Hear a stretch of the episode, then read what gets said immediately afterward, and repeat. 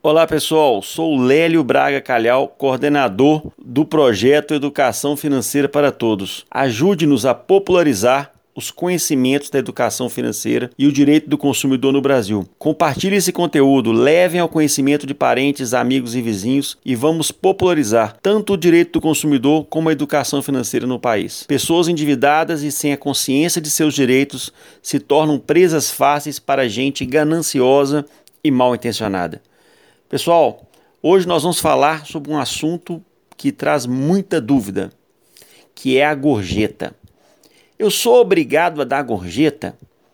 Você já chegou num restaurante e, e se deparou com aquela situação de ser cobrado 10% a título de gorjeta e você ter a dúvida se tem que pagar ou não aquilo ali?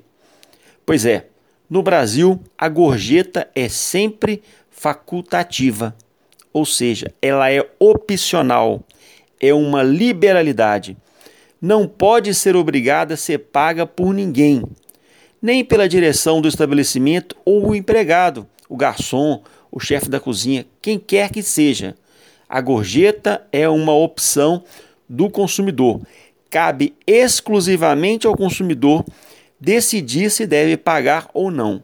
Isso inclui a possibilidade do consumidor decidir pagar um valor menor que os 10% de gorjeta, ou até um valor superior a isso. É o consumidor que decide se dá e qual quantidade ele dá. Outra coisa importante para vocês, consumidores: foi recentemente sancionada a Lei Federal 13.419-07, a Lei da Gorjeta, que obriga os estabelecimentos a repassarem todo o dinheiro dado da gorjeta para os trabalhadores. Acreditem, tinham empresas que se apropriavam desse dinheiro.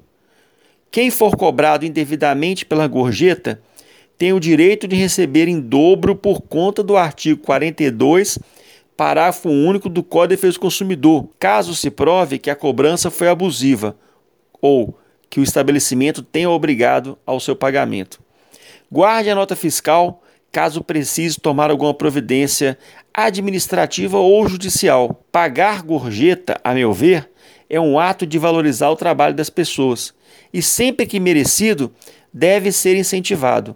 Agora, a gorjeta é opcional. Quem decide se vai pagar ou não é o consumidor. Fique atento com isso. Educação financeira para todos, o melhor amigo do consumidor. Um abraço, até a próxima. Tchau, tchau.